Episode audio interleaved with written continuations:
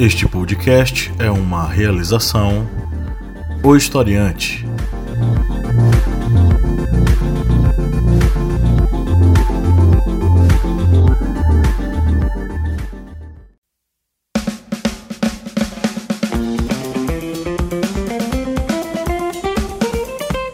Arretadas. Vozes femininas sobre assuntos sociais.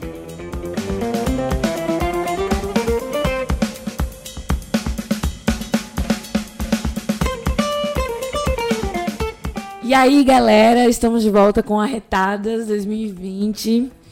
É, esperamos que esse ano a gente consiga produzir mais conteúdo e agregar valor né, a, ao, ao conteúdo intelectual da internet. É, estou aqui com a minha parceira de sempre, Jaiane Rodrigues. Oi, gente, estava com muita saudade, estamos de volta. Feliz, dois, feliz 2020, feliz ano novo. É, e esse ano tem muita novidade. Com certeza vamos ficar mais próximos. E com a nossa parceira Bianca, que está sempre aqui Oi. com a gente. Oi, gente, e aí, como é que vocês estão? Um prazer voltar. Agregando muito valor ao nosso Vocês não podcast. sabem o prazer que é estar de volta. E a gente resolveu começar esse ano com um podcast é, com um assunto bem pertinente nos últimos Sim. dias. É, o Big Brother Brasil ele, ele tem trazido uma visibilidade é, é esse ano é, é, para pautas feministas. É, é, válido lembrar que em outras edições houveram esse tipo de diálogo, houveram esse tipo de manifestação e repúdio à misoginia e ao machismo, ao preconceito e ao racismo também, mas é, muitas vezes essas pessoas não tiveram a mesma visibilidade que as pessoas de agora estão tendo. Então, por mais que a gente questione é, se é por conta de de valores raciais que ou não, né, que estão dando valor a, a esses argumentos trazidos no programa, é, que está acontecendo, né, na verdade, enfim. É importante lembrar que é relevante a discussão, de qualquer forma, é, está sendo um, uma forma de ensinar, né, educar é, quem está assistindo, o Brasil leigo, sobre essas temáticas feministas. Uhum. Glossário.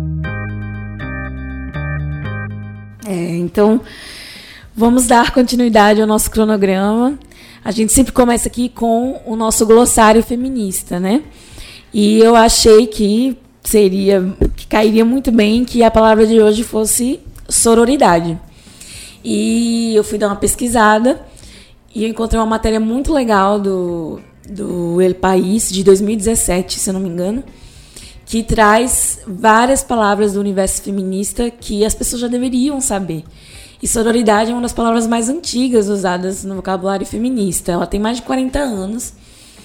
E ela foi trazida nos anos, nos anos 70 pela escritora norte-americana Kate Millett. Ela cunhou o termo de sisterhood, né? Irmandade.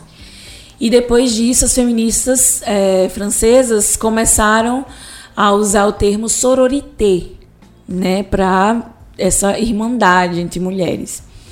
E atualmente a antropóloga e política mexicana Marcela Lagarde, uma das maiores divulgadoras do conceito em língua espanhola, o define como o apoio recíproco, recíproco entre mulheres para se conseguir o poder para todas. E aí ela, ela, ela, eu achei muito legal, né? Essa, essa, essa definição de sororidade.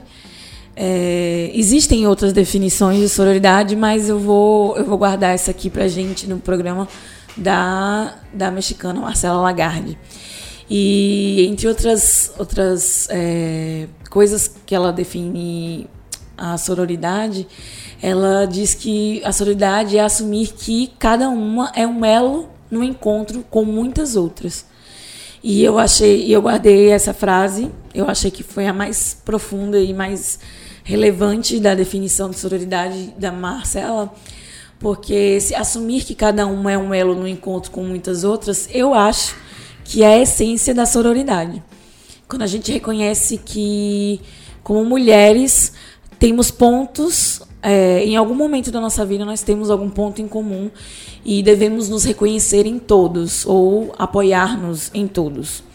Enfim, é, eu quero trazer aqui é, uma matéria que, na verdade, eu acho que quem está acompanhando o Big Brother viu e quem não está, eu vou só ler algumas falas do último programa do Big Brother Brasil e que fala aqui sobre um diálogo que dois participantes tiveram.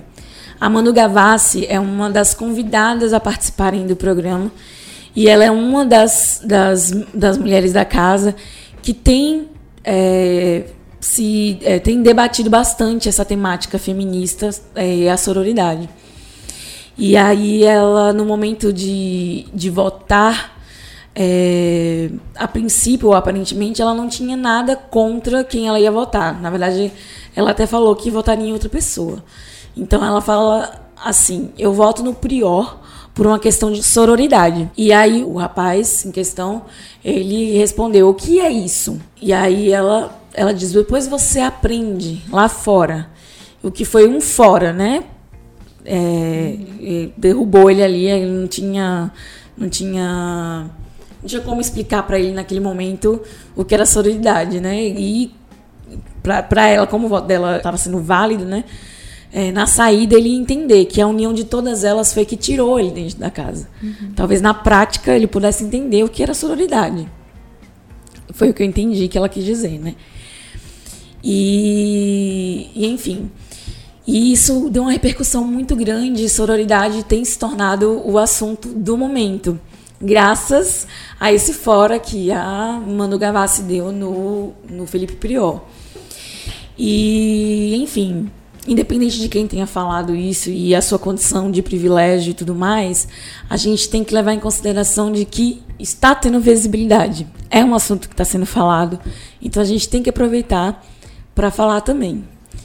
E hoje, na data de hoje, dia 12 de fevereiro de 2020, após um, um determinado acontecimento hoje, a Patrícia Campos Melo, que ela é ela é repórter da Folha de São Paulo, ela foi atacada por Hans River, ex-funcionário que ajudou a revelar o escândalo de envio de mensagem em massa no WhatsApp durante a campanha de Jair Bolsonaro. A fala de River foi feita na CPMI, que investiga o uso de fake news nas últimas eleições na Câmara dos Deputados em Brasília e diante de parlamentares. River mentiu que Patrícia se insinuou sexualmente para produzir a reportagem.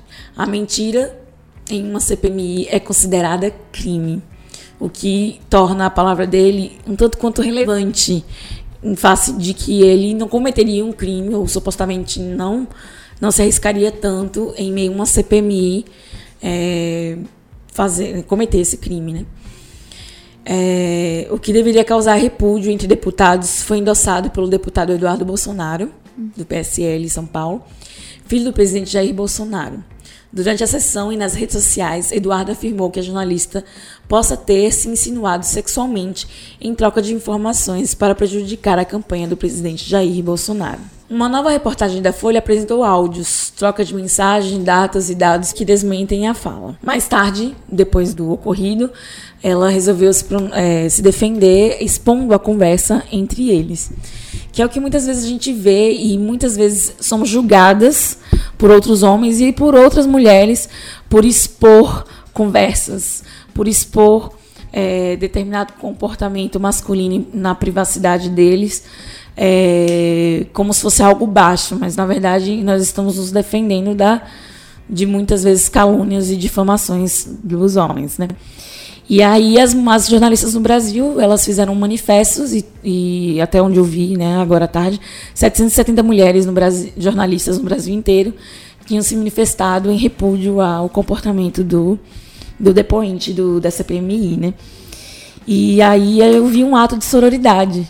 E como está sendo um assunto em alta, né, sororidade, tá aí na prática, né, um, um, um forte, um forte exemplo do que é sororidade são mulheres da mesma profissão, ou seja, elas se entendem, em algum ponto elas se identificam, né?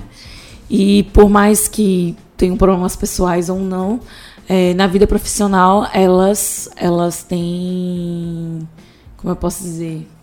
Elas se identificam, né? Umas com as outras. E, enfim, elas lutam juntas pelos, me, pelos mesmo espaço, né? Pelo mesmo espaço no jornalismo. E esse é o maior exemplo de sororidade que a gente pode dar hoje. É esse manifesto das, das mulheres jornalistas em prol da Patrícia Campos Melo. Isso. É, eu acho que quando a gente fala de sororidade, né? A gente pensa no nós como coletivo, não como um ser individual. Porque tem certas situações que talvez você nunca tenha vivido na vida e naquele momento você vai ter realmente um sentimento de empati- empatia pela outra mulher. E nesse caso que Li- Liu citou, tanto da jornalista Patrícia Campos Melo quanto no caso do BBB, no BBB acho que a- conseguiu mais visi- visibilidade por ser algo do cotidiano, como se você estivesse acompanhando ali uma vida e aquilo ac- acontece claramente na nossa rotina. E eu- quem está sofrendo linchamento virtual? A Bianca Rosa, né? Assim como a Patrícia Campos Melo, são situações. É, é Boca Boca Rosa? Rosa, é. Ah, não é Bianca Rosa, né? Não, é Bianca Andrade. Bianca Andrade, perdão. Sei que depois você vai escutar isso. Enfim, é, são situações completamente diferentes, mas que a gente viu, viu, viu muito nas redes sociais, por exemplo, é o esquecimento. Não, não digo esquecimento, mas. O cancelamento, O né? cancelamento, é o termo é esse que- negócio- a sendo usado. Ah, não, vou ficar em cima do muro. Eu não sei se isso é certo ou não, nunca aconteceu comigo, então tudo bem. Não vou tomar partido disso. É o meritocrata, né? Sim, É e que- aconteceu pessoal, também- que não aconteceu comigo, não existe. Meses atrás com a Joyce, Joyce né? A do PSL. A Joyce Hassman. Joyce, Inclusive, ela levou o apelido de porquinha, né? Isso, ela esse foi, ela de- foi comparada com a Peppa Pig. Ah, eu lembro, uma loira. Isso. Isso. Aí tiveram mulheres de direita, de esquerda, enfim, apoiando ela. Não vi esse rechaçamento social, esse, enfim, esse linchamento virtual na internet por mulheres de esquerda, realmente. Eu vi um, um ato de defesa. Tipo, dizendo pra ela, tá vendo? Isso não acontece só com mulheres de esquerda. Não é seu posi apenas seu Foi a posicionamento pior forma que ela político. descobriu, né? Sim. De que como existe o feminismo. Porque até então ela sempre tratou o feminismo como mimimi. Né? Ela Uhum. sempre tratou ah, os privilégios dela como uma, uma questão de comportamento, de Nós como ela se lidava isso, com o isso. machismo. Que era uma postura, E não muitas vezes, como- da mulher. de- Como privilegiada, como branca, rica, política, enfim. E como puxa-saco, né? Aham. Enfim. é- Nesse sentido, é, é a minha opinião pessoal, polêmica. Nesse sentido, eu vejo um pouco como um, tanto oportunista que as mulheres de direita comecem a se apropriar de um discurso que está sendo debatido nacionalmente. Na minha visão, não é à toa que o BBB esteja em pauta debatendo isso, sabe? Não estou dizendo que é ensaiado, gente, calma. é só que é um, é um programa que passa em horário nobre, no maior canal televisivo que a gente tem no país, e que ele tá na casa de todo mundo. O Big Brother, mesmo que você não acompanhe, que você não assista, você acaba sabendo o que está acontecendo, porque todo mundo tá assistindo. Tá falando disso. Não, e é Isso. um, um programa do canal aberto, né? Então, ele tem E, e ele é E democrático. ele entre passa num horário considerado nobre, né? Porque é após a novela, né? Se não me engano. No sentido de que ele tá na casa de todo mundo, né? Tipo, ele é acessível, É, ele é a qualquer um. acessível, ele é acessível. É, mas o que, o que tem também debatido na internet, é, especialmente é, os grupos é, de mulheres feministas negras e homens também, é, os militantes, né?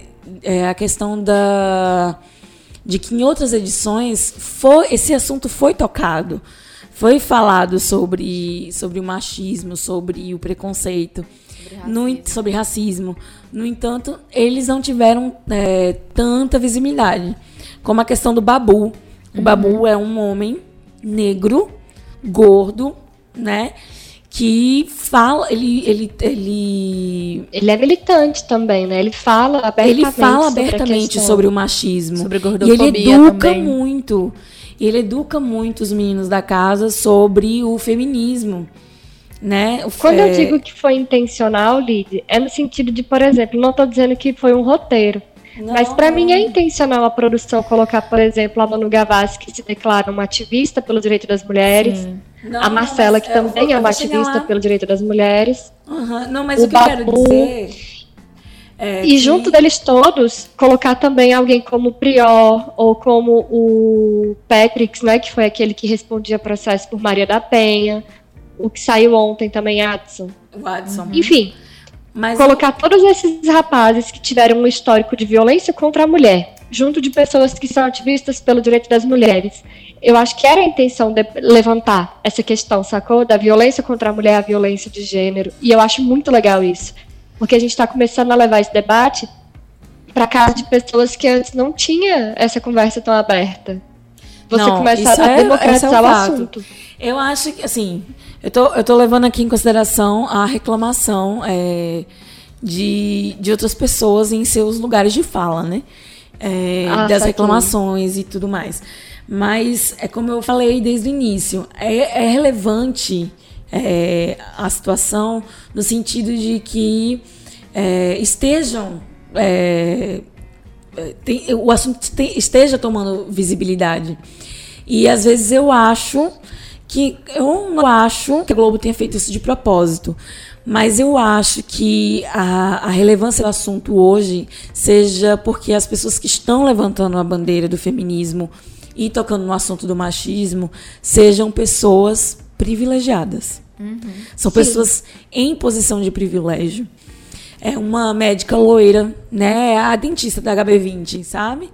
Que tá falando, eu não, eu não sou um estereotipo. Eu sou, eu sou feminista, né? Que é a Marcela. É, a Gisele, que em muitos, muitas festas, em muitos momentos, ela deu, ela, ela tem estereotipo da, da blogueira, no entanto, ela daquela blogueira, blogueira hétero, plástica, fútil. No entanto, ela ela já se assumiu de alguma forma, né, como homossexual ou bissexual, mas que tem atração por outras mulheres. Então, assim, é, são estereotipos que quebram, né, é, o, o, conceito das pessoas que estão assistindo o Big Brother. E eu acho que a relevância do assunto tá, tá se tendo bastante visibilidade justamente por isso. Porque são estereotipos que as pessoas não imaginariam que tocariam nesse assunto.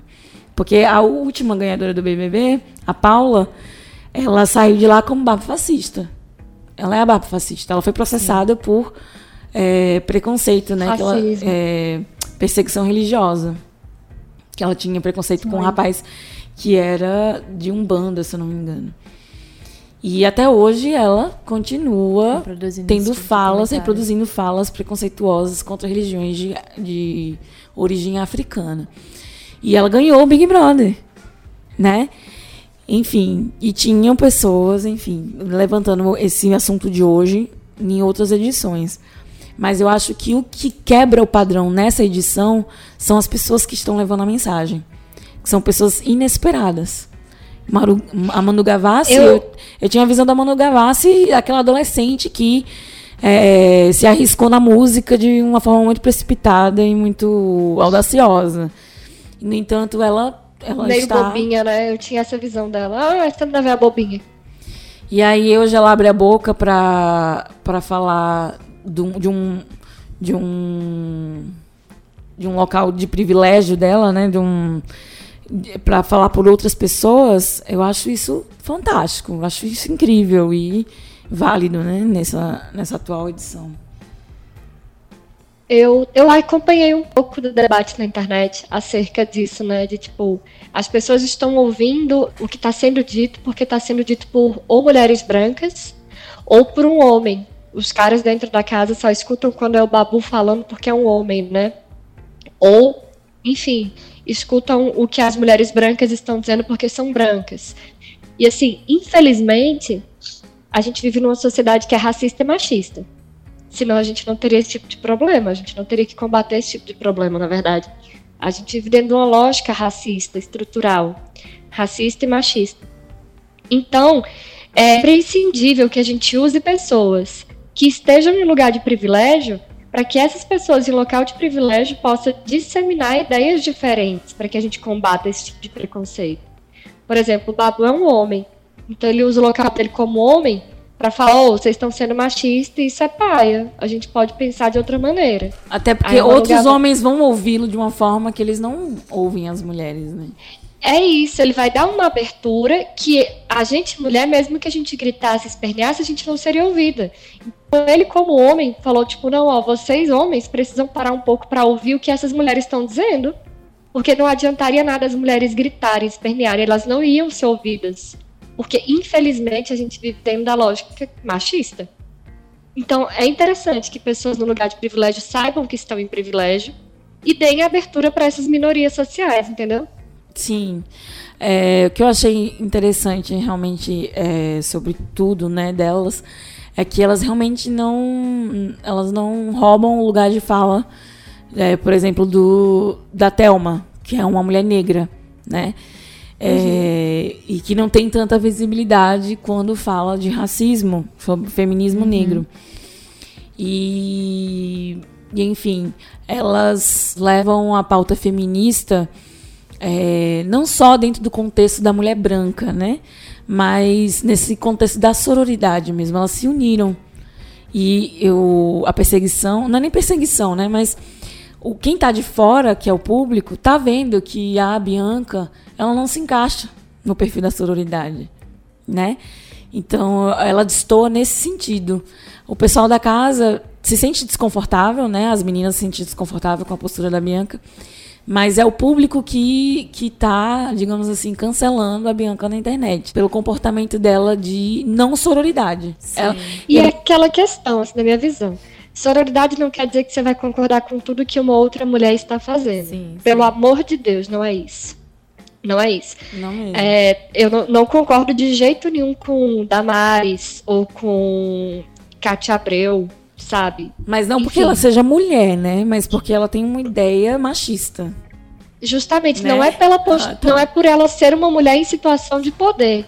É por ela ser uma mulher em situação de poder que reproduz coisas que me oprimem. Por reproduzir coisas que, tipo, me, af... me afetam como mulher, me afetam como mulher lésbica, me afetam, me afetam como uma mulher pobre. Então, tipo, me afeta de várias maneiras, entendeu? Então, a minha crítica nunca vai ser no sentido de, tipo, não gosto da Cátia Abreu porque ela é uma arrombada. Ou, enfim, entendeu? É, palavras que ofendam ela pelo gênero, pela postura sexual, mas sim por ela ter uma postura política equivocada. Exatamente. Vai ser, tipo, a Cátia Abreu, ela tá errada nesse aspecto aqui, porque essa, essa postura política dela é, mata indígenas, enfim. A crítica que a gente faz de mulher para mulher não pode ser voltada a uma questão de gênero, sexual, de uhum. gênero que você olha para ela e fala, nossa, que gorda, que feia. Gente, pelo amor de Deus, sabe? Explicando ela por questões é, de perso pessoali personalidade, né? Assim. Isso, isso. E não quer dizer que você tem que gostar de todas as mulheres do mundo. Você só precisa respeitar ela como pessoa, como ser humano. Sim, eu concordo que essa tarefa também seja muito difícil, até para nós feministas, porque eu acho que muitas feministas toparam nesse obstáculo chamado Boca Rosa. Eu acompanhei no Twitter, acompanhei no Twitter o BBB e eu vi muito mais linchar, é, assim, enfim, as pessoas xingando, indo no Instagram, enfim, é, cancelar, né, a marca que ela tem. E com Pyong, que antes tinha muitas mulheres defendendo, pelo que aconteceu, eu não vi tanta gente é, xingando ele como aconteceu não, com a Bianca. Xingando não, porque o homem ele realmente nunca é xingado mesmo, né? Sim. A, a, então, a integridade dele, a masculinidade dele nunca é ferida diretamente, né?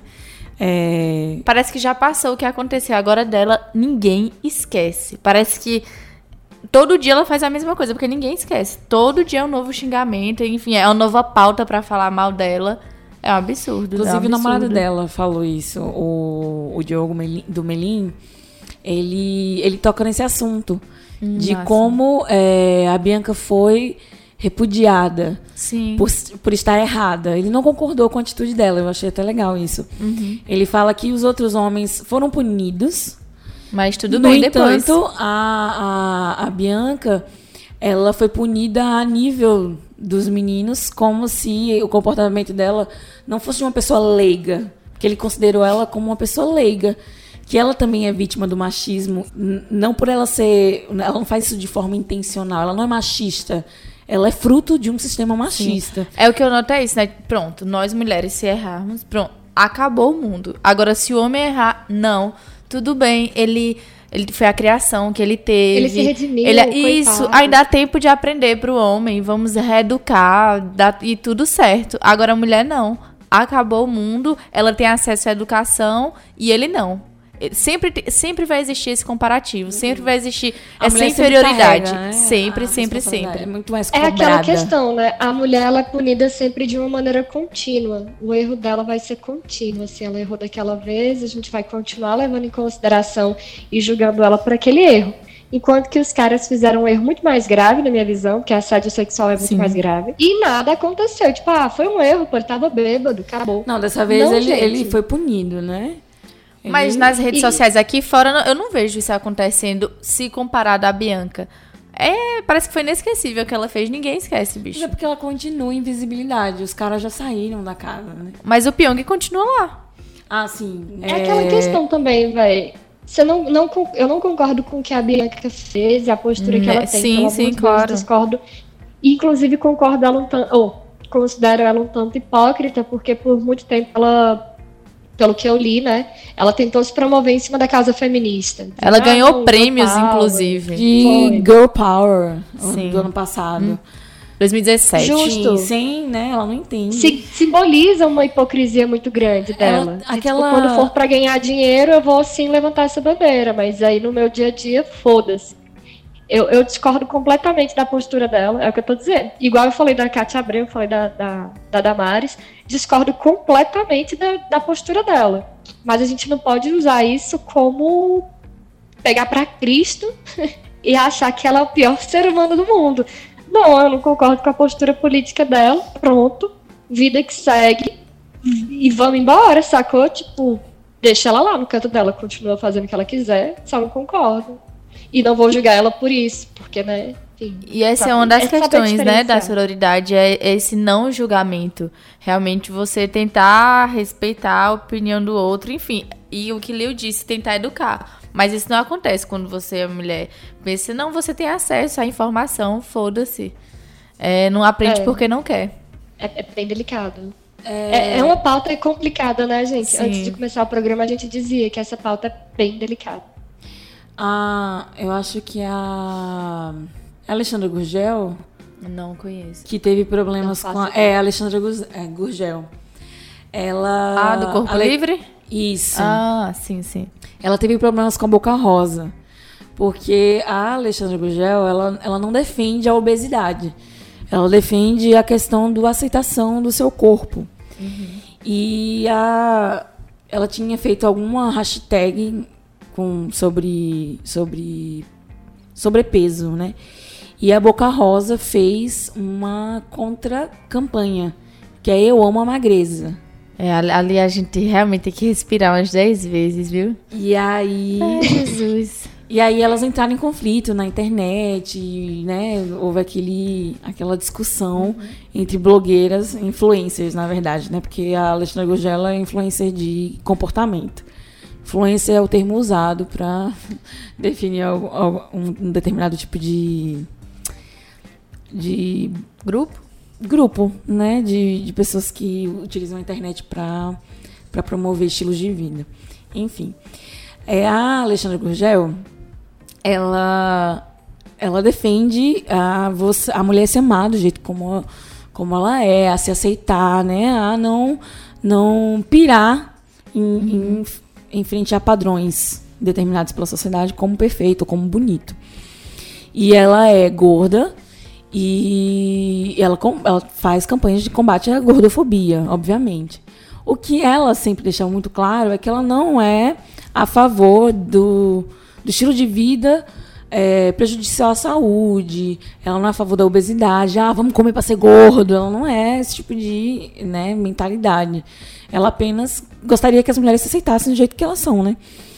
E a Bianca E nunca entendeu. deixar claro que ser gordo não quer dizer que é doente. Exatamente. São coisas não, diferentes. é. Ser gordo não é ser, ser doente e ser magro não é ser saudável. Sim. Tipo, uma coisa não tem ligação com a outra. Não, Mas eu acho que nem se desenhar o povo entende. Pois é, e aí a, a Boca Rosa, a, a, a- a premiada do Girl Power 2019, levantou a bandeira do Eu Amo a Magreza, em contraponto ponto né, do, dos argumentos da Alexandra é, Gurgel. E aí elas debateram e tudo mais, e a Alexandra resolveu, em vez de. Alexandra ou Alexandra? Não sei falar. Ela resolveu, ao invés de bater de frente, expor a Bianca e persegui-la, ela resolveu ser, digamos assim, sorora. ela resolveu praticar sororidade. E ela foi atrás da Bianca para explicar a Bianca o que é aceitação, né? Que não tem nada a ver com o ser gorda ou ser magra, Aham. né? Você pode ser magro é, e não se sentir confortável com o corpo que tem, né? Mas, enfim. E aí ela sentou com a Bianca e resolveu suas diferenças na conversa. Que eu achei nobre da parte da Alexandra e um ato de sororidade. De você se unir a uma mulher que você. que tá batendo de frente com você, tá, tá entrando, digamos assim, num. Ela é fruto de um Uma sistema leve perseguição, machista. Vamos botar assim. É. E aí ela senta, vem cá, nós duas somos mulheres, certo? Nós duas sofremos com a mesmo, o mesmo problema, complexo. Toda mulher tem um complexo. É, pode ser pequeno, pode ser grande, pode ser por causa do nariz ou da unha torta, mas toda mulher tem, tem problemas de aceitação. Eu acho que tem, né? Não- nunca conheci nenhum que não, não tivesse. É uma pressão social, né, Lid? Tipo, todas as mulheres do mundo foram socializadas para sofrer essa pressão social para essa estética comercial, de que a gente tem que ser dentro do padrão magra, é, cabelo de tal maneira, sobrancelha de tal maneira, rosto de tal maneira. Então, isso para além da- do peso, as pessoas acabam entrando em cirurgia plástica para consertar o nariz ou Que inclusive é o caso da. Boca Rosa, né? Gente, tem cirurgia pra vagina e o Brasil é quase campeão, praticamente. Tem- não, mas o Brasil é Exatamente, campeão de que cirurgias, loucura. né? Em geral, né? Sim. Padrão estéticas. estético para as partes íntimas, gente. Sim.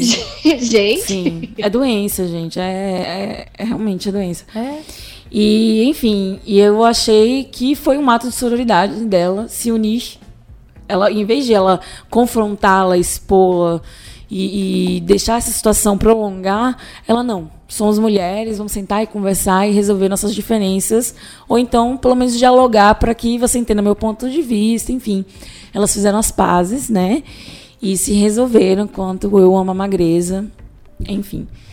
E aí ela foi, aconteceu isso no Big Brother e a Alexandra Rangel, eh, Gurgel resolveu se pronunciar mais uma vez contra ao, ao pensamento da Boca Rosa, né? E, enfim, eh, dei uma olhada no- na página dela, ela fala lá sobre eh, o comportamento dela em relação a passar pano, né? Pros, pros embuches, pros machos da casa. Os Chernobóis. Mas, enfim, ela é fruto do machismo. Sim. Independente do que a gente né, possa julgá-la e tudo mais, é, a gente precisa entender que ela não pensa dessa forma porque ela é uma pessoa livre e super bem resolvida e ela O pensa meio diferente. ela não você pensa vive diferente. afeta muito também. Ela é fruto do E machismo. é, é importante a gente entender que, que ela é fruto de uma sociedade machista. É, Isso significa que ela reproduzir machismos, ela não se beneficia. Ela não oprime ninguém. A, a única pessoa que se beneficia dentro de uma estrutura machista é o homem. Então, a mulher que reproduz o machismo, ela continua sofrendo misoginia dentro da vida dela, no cotidiano. O que tá acontecendo, Ela só- né, inclusive? Inclusive, é, o comportamento do rapaz na festa, pra ela foi assim, ok. Porque ela tava é isso, acostumada. ela não Inclusive, eu acho que ela falou isso.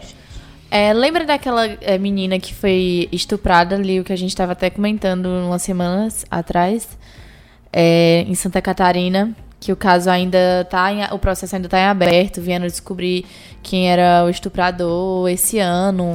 Ah, A Mari, é Mari? Ai, eu. Eu vi o caso dela na semana que tinha acontecido. Que, é, É, ela foi abandonada pelas amigas, é, no dia que aconteceu o estupro, foi, ela foi na verdade, ela de foi dopada pelas amigas. pelas amigas. Né, o que tudo indica. E depois que esse caso veio à tona, as, as pessoas próximas a ela, por medo de ser tratada como amiga da mulher que foi estuprada, que é isso, quando a mulher é estuprada, ela não tem mais nome, ela, Ela é recebe isso, né? É a mulher estuprada. Ela é só estupro. Saíram, enfim, saíram de linha e jogaram pra cima dela. Mas eu acho que depois que o caso teve visibilidade, ela resolveu usar as redes sociais em prol disso, ela conseguiu ter o apoio de muitas mulheres. Sim, sororidade, né? Aí, é mais um caso. Às vezes nós somos rivais em campos de trabalho, às vezes até na vida pessoal, né? Temos é, vamos de encontro, né, com é, determinadas ideologias, seja política ou por isso que falam que às vezes o feminismo não tem partido é, por conta da, né, da, desses confrontos ideológicos, mas em algum momento a gente vai se reconhecer na outra, só partindo do pressuposto de que nós somos mulheres. Os homens, eles se entendem sempre. É.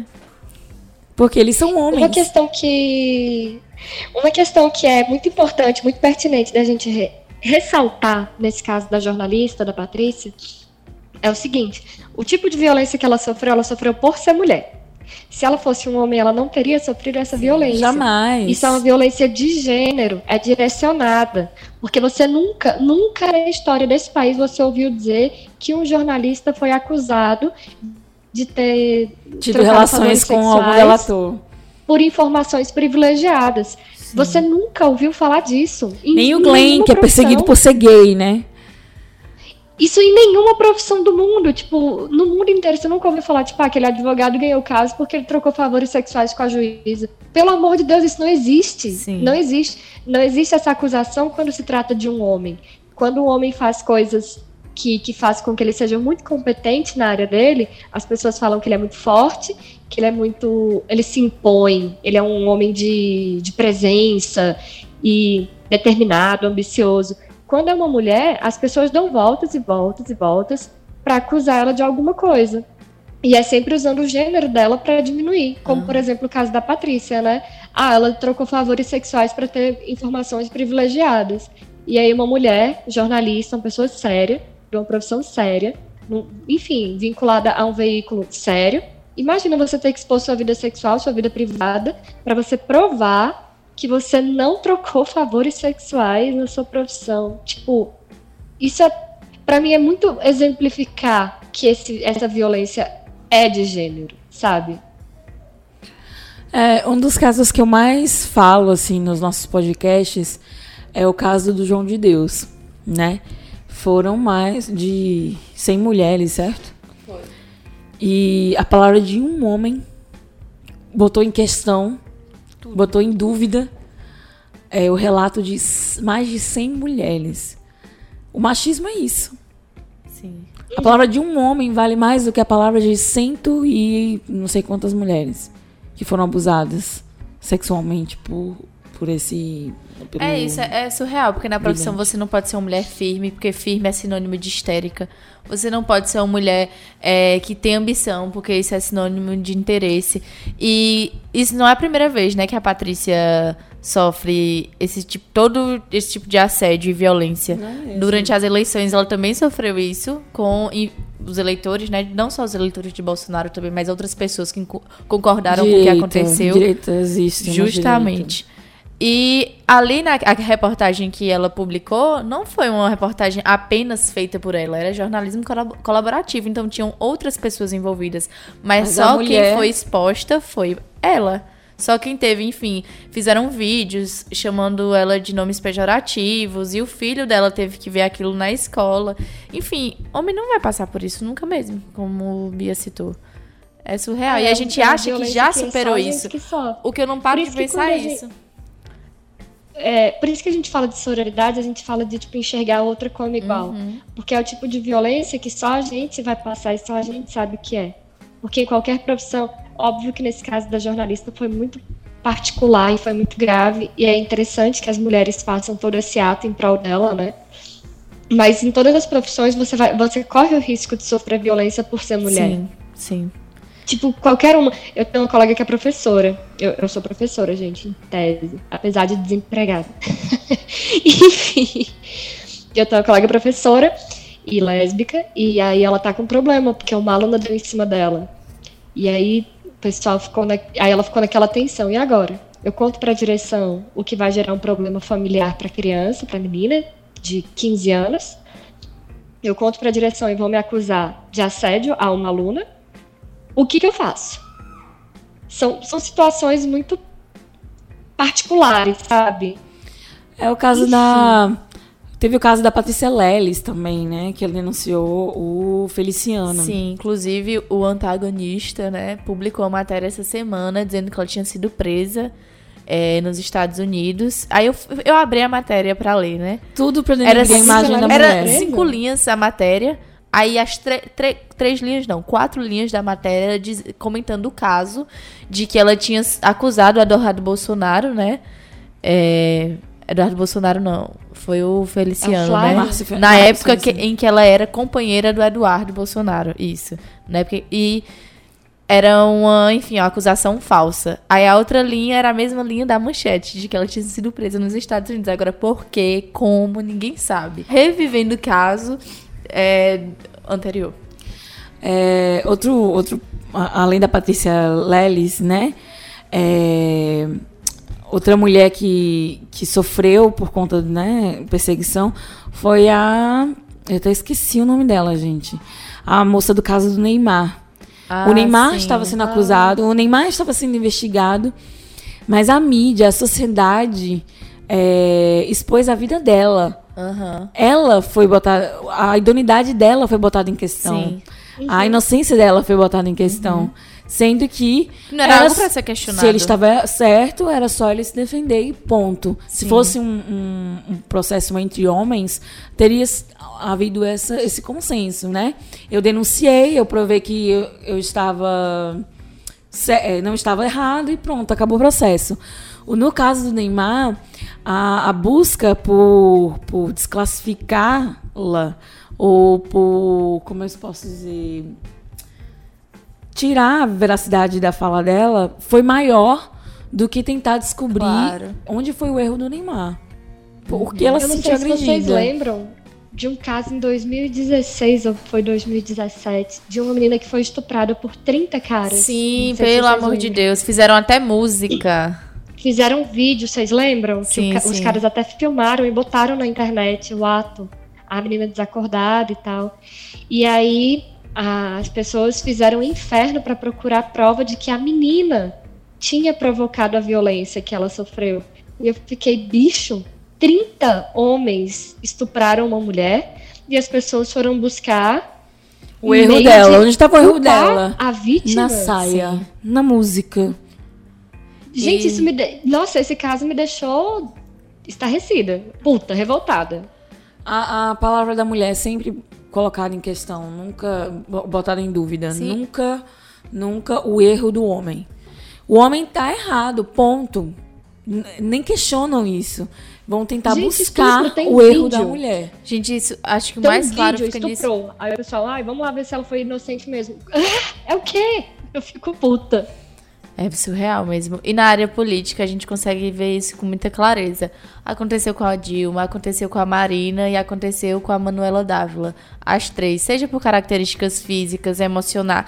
É, por- quer dizer, por todos os sentidos, né? Características também, físicas, emocionais. Tudo é, usaram tudo isso contra as três. Na última eleição, com a Marina e a Manuela Dávila, e a Dilma no, no último. Enfim, no último mandato dela. 2014, né? Isso, isso. Que é, aquela, tem aquela foi- capa é, que usam nela num jogo de futebol, que ela tá, enfim, comemorando um gol, provavelmente. Usaram como se ela tivesse histérica, com muita raiva. É, alguém vê isso com homem, minha gente? Não, acho que a estética Não, é até- totalmente é um diferente. muito Até claro, a questão né, do, das militâncias, né? É, Marina Silva foi, foi motivo de piada e alvo De de, meme. de- isso. Na internet, as, todas as campanhas dela, todo, toda a vida política dela, vamos ser bem claro, ela foi perseguida porque ela fala manso, porque ela é calma, porque ela é tranquila, porque ela é aquele poço de doçura, né, da Marina Silva, em não se enervar, não se, como eu posso dizer, não, não ser aquele, aquele famoso político, né, que fala alto, que, enfim, o homem livre.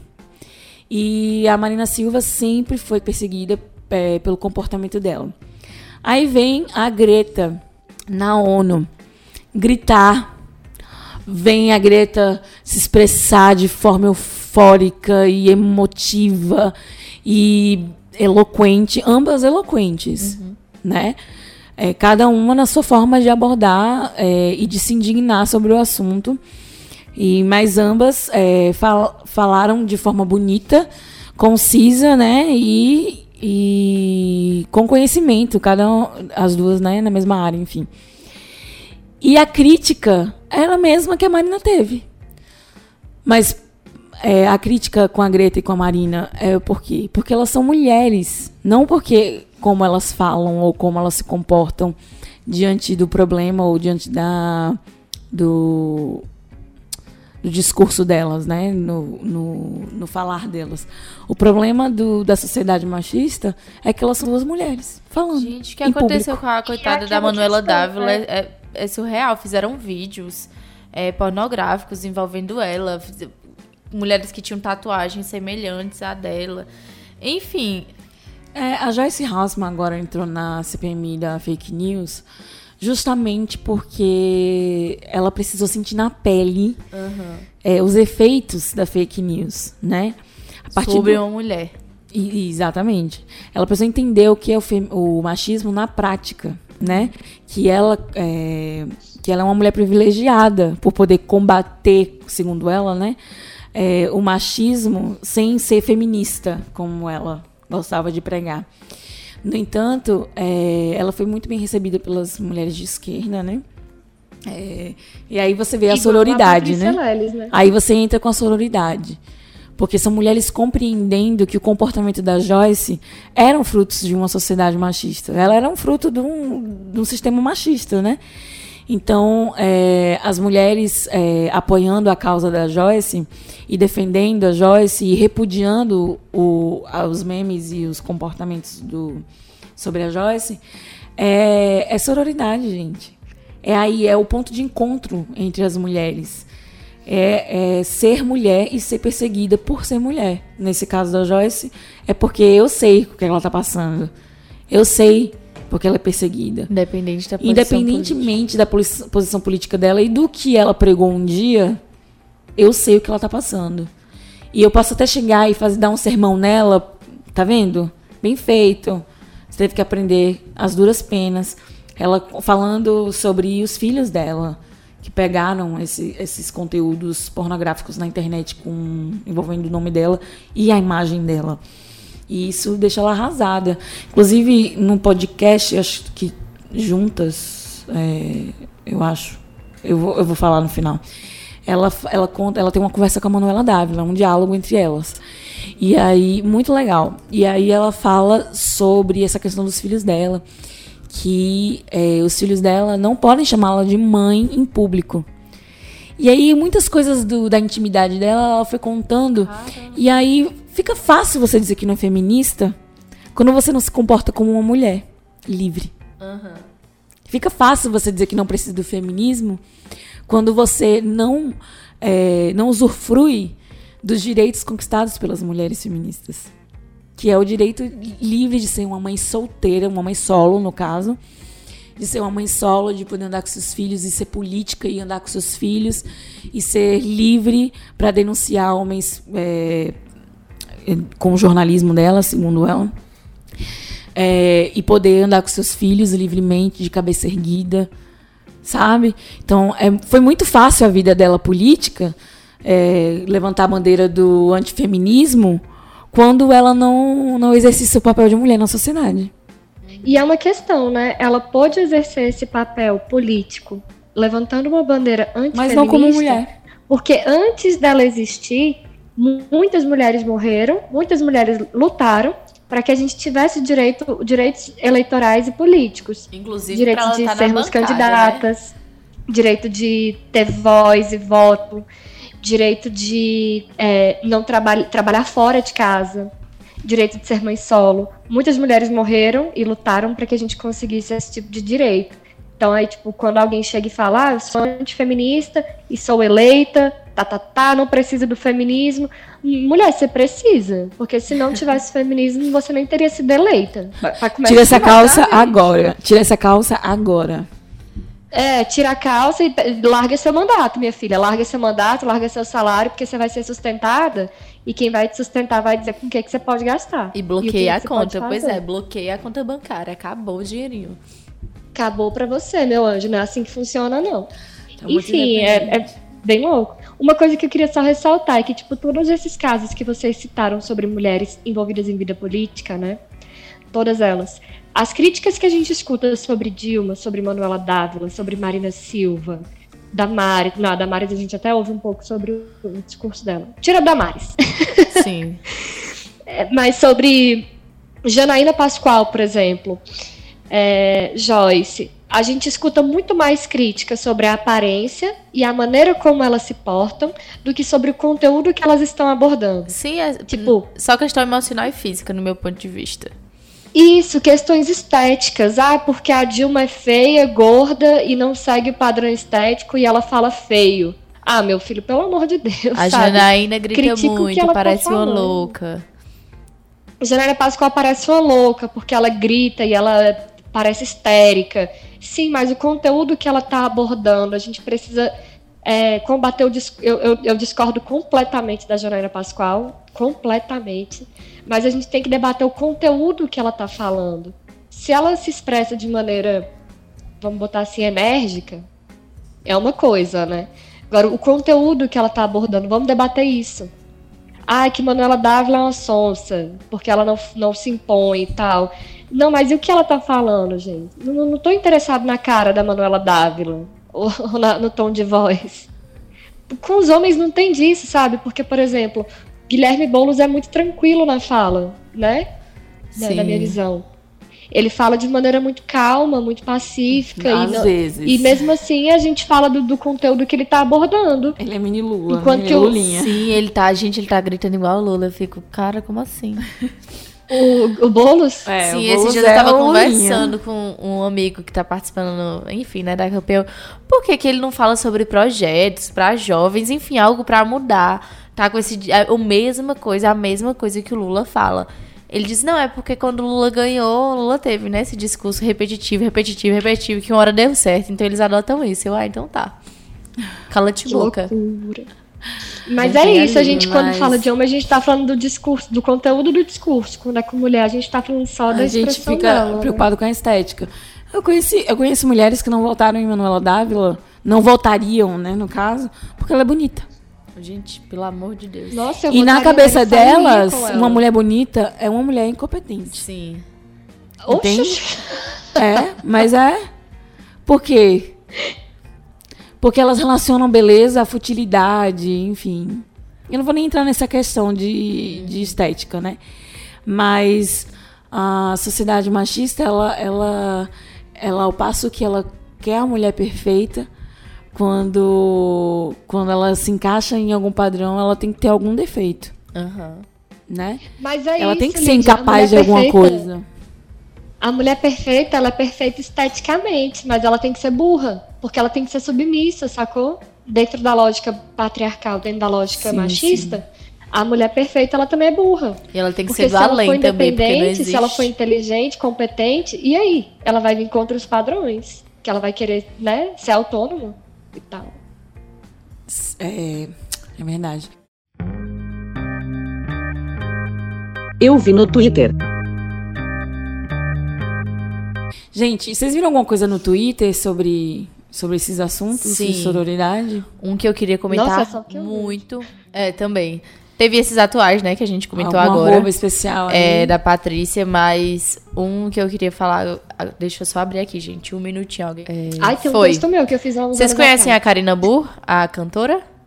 Claro! Ela frequentava, se o termo estiver errado, por favor, me corrija, um terreiro de. É um terreiro, não é mesmo que a gente fala? É terreiro. É um terreiro. E ela foi estuprada pelo pai de santo. É, e ela fez esse relato, enfim, teve muito apoio na internet. Aí um cara que se diz de esquerda, é militante negro, enfim, utilizou a militância, o que é um absurdo, para dizer a seguinte frase. Eu vou, eu vou ler. Karina, me solidarizo com sua dor. É abominável o estupro e fico feliz por ter renovado a fé no axé. Só gostaria que refletisse o lugar de mulher branca e de classe média alta no axé e como tais coisas co- estão implicadas neste relato. Ele eu foi- quero que vocês falem ele foi alguma Bolsonaro. coisa e depois eu leio. Ele foi praticamente Bolsonaro. Ele só, ele só não foi direto em dizer "Vo- eu só não estupro você porque você não merece. Não, tem no justificativa, caso, ele né? quis dizer que ela merece. Sim, se ela é branca e, Caralho, e ele absurdo. supôs que ela era de classe alta, né? Supôs que era uma suposição. E ele disse: Não, tem justificativa, você foi estuprada, mas veja lá, querida. Você é branca. Por você favor, tem que ser né? estuprada. Olha o lugar que você tava andando e essa roupinha aí, querida. Caralho, Gente, que absurdo. E ele é um professor, tá? De comunicação, enfim, de esquerda e militante da, enfim, mili- da militância. Ai, nossa, quando eu vi isso. Eu sou uma mulher branca, pra quem não sabe, né? Boa noite, eu sou uma mulher branca. E eu sou filha de terreiro desde que eu nasci. Sou filha de Iemanjá e eu frequento terreiro desde que eu nasci, o mesmo terreiro. Faz 27 anos. E Orixá não vê cor. É óbvio que Orixá tem cor. E a sociedade tem cor. E a sociedade tem divisão de raça. E tem estratificação social. Mas quando a gente fala de axé e de crença, o terreiro não distingue a cor de quem está indo lá, sacou? Nem a classe social. Porque o, o conceito da Umbanda, do Candomblé, as religiões de matriz africana, elas são politeístas. Então elas abrangem e abarcam vários tipos de crença e vários tipos de cultura, sabe? Então, assim, é muito ofensivo, meu Deus, o quão ofensivo. Eu, eu acho que qualquer filho de, de terreiro, qualquer pessoa que seja de axé, que lê isso daí, eu acho que a pessoa ferve de raiva. Porque é óbvio que é uma religião de matriz africana que sofre racismo, claro. A intolerância religiosa para essa religião é direcionada à raça, é óbvio. Mas daí você dizer que a pessoa branca não pode estar nesse ambiente, gente, isso é loucura, loucura. E isso nega muita coisa, porque muitas pessoas brancas, infelizmente, ou felizmente, sei lá, foram responsáveis por disseminar e fazer com que permaneça a, a, a crença e a prática da- das religiões de matriz africana.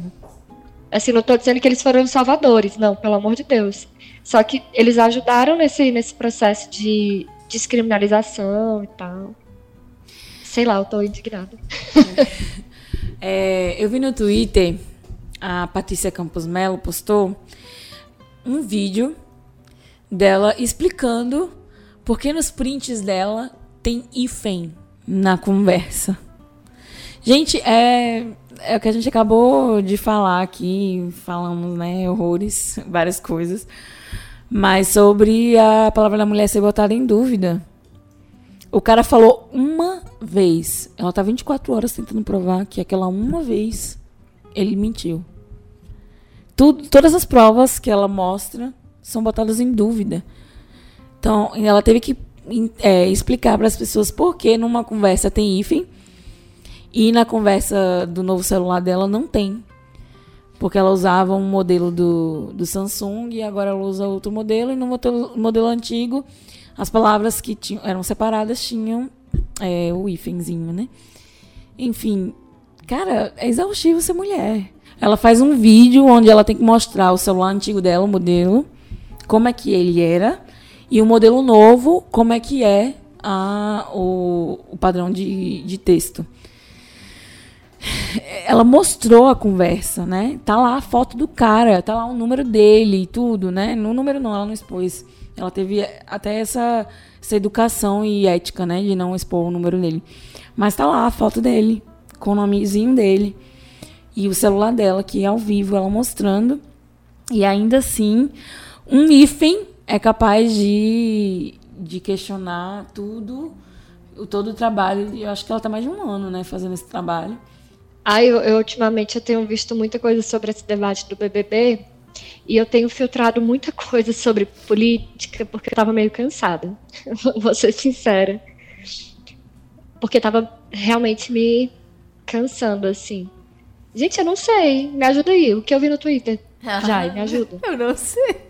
Literalmente. O que, que você viu na internet que você acha relevante para essa pauta de hoje? Ah, eu vi o caso de uma menina aqui em Águas Claras, que é um bairro de Brasília, que matou um cara porque ele assediou ela. Conta? Ah, eu vi também. conta, conta sim. Enfim, teve essa notícia aqui em Brasília, em Águas Claras, que é um bairro novo e tal. Ela, tá, ela, ela tacou ele, ele- ela matou ele na, na pedrada, não foi? Foi, ela pegou um tijolo e bateu na cabeça dele até ele morrer. Ela tinha 13 anos, tem 13 anos. Mas parece que ela já sofria esse abuso, não é? Ela sofria, é, parece que ele, ele já assediava Ele já ela assediava ela há muito tempo. Meu Deus. E aí chegou um momento que ele foi tentar se- abusar dela, acho que fisicamente mesmo, né? Além do assédio verbal. E aí ela pegou um tijolo no meio da rua e bateu na cabeça dele até ele morrer. Ah, gente, legítima defesa. Tá errada? Brincadeira, gente. Foi um crime. Foi É. um crime, foi legítima defesa, mas, Mas, foi um crime. é. Mas a gente também não pode esquecer que o assédio sexual também é um crime. Então, por favor, vamos evitar todos os crimes. Vamos fazer que nem o Sérgio Moro. Chega de crimes. Ok.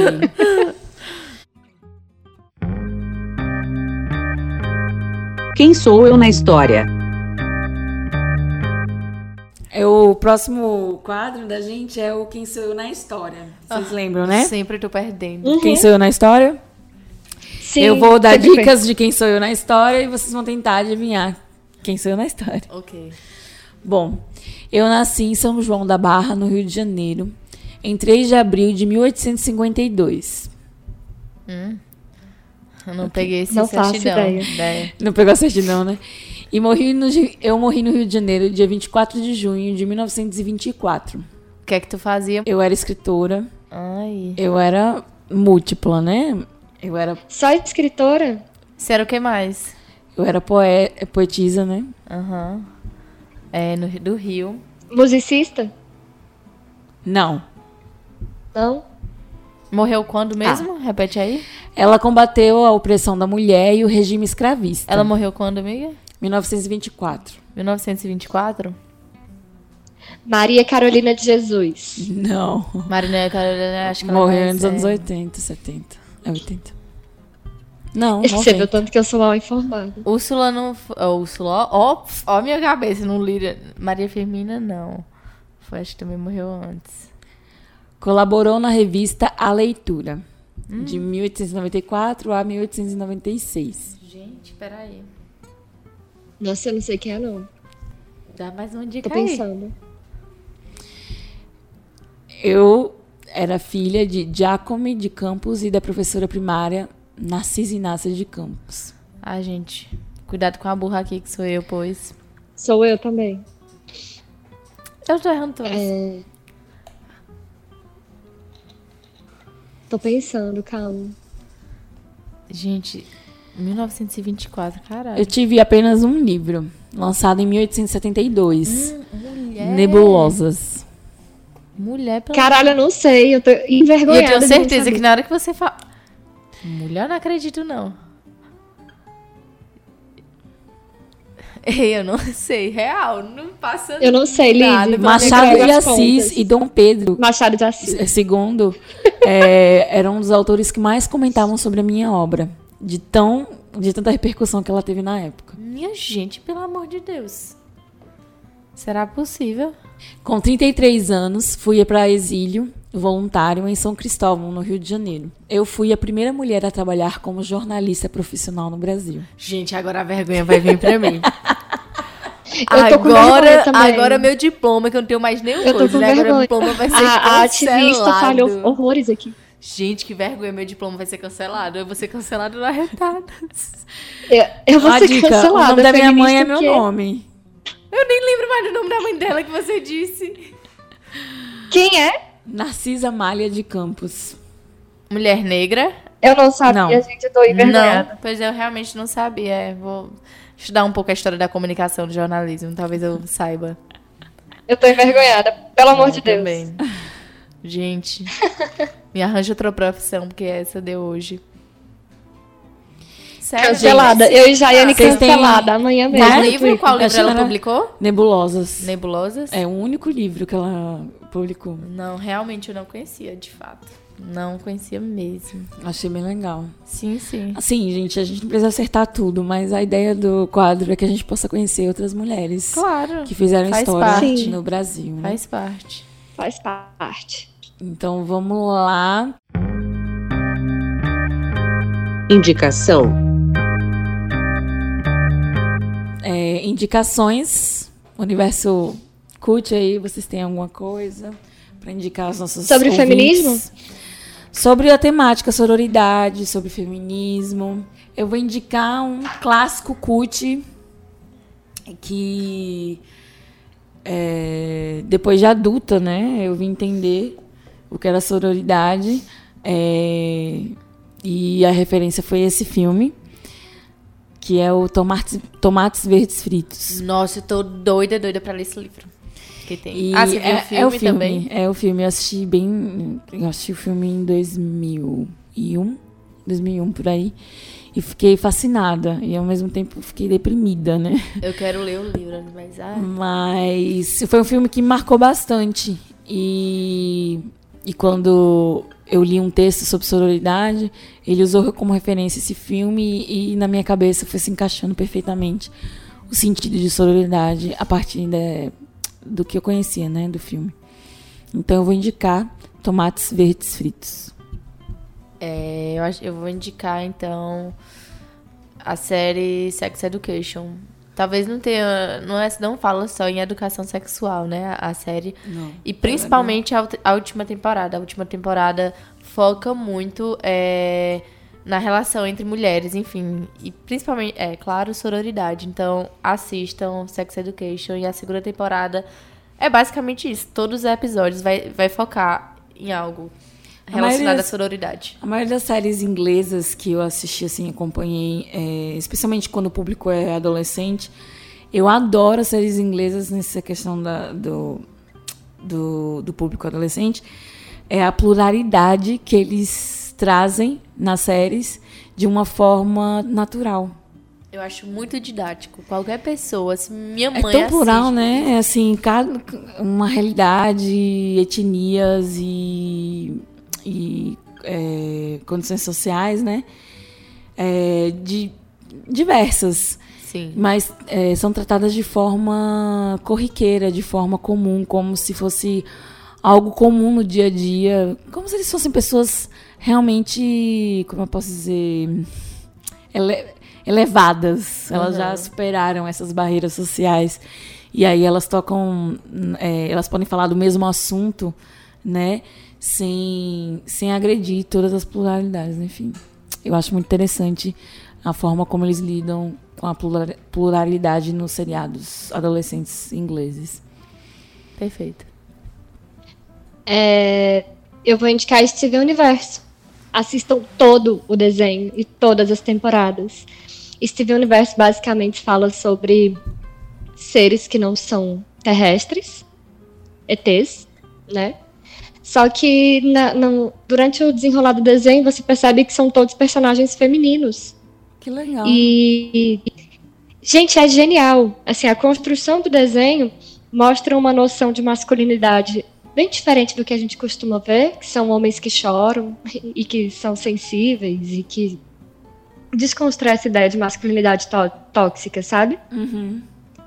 E ao mesmo tempo, todas as personagens é, centrais são mulheres que se relacionam com mulheres e que têm suas diferenças, às vezes gritantes, porque elas estão dentro de uma guerra. E mesmo assim, em muitas vezes você vê elas começando a se perdoar e ver que, apesar de tudo, da guerra, elas são iguais e têm problemas e tá, tá, tá. É um desenho que é para criança, só que é um desenho muito inteligente. Eu, eu acho que as- o meu sobrinho, por exemplo, não vê graça. Agora eu acho genial. É o meu desenho preferido. Parece legal.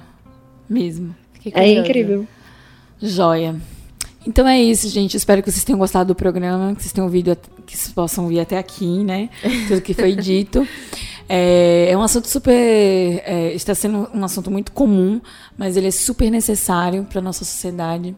E ele precisa ser tratado com mais profundidade. Muito mais profundidade e mais. é, como eu posso dizer? Ele deve ser inserido em mais pautas, né? A sororidade. Em várias pautas é, do feminismo.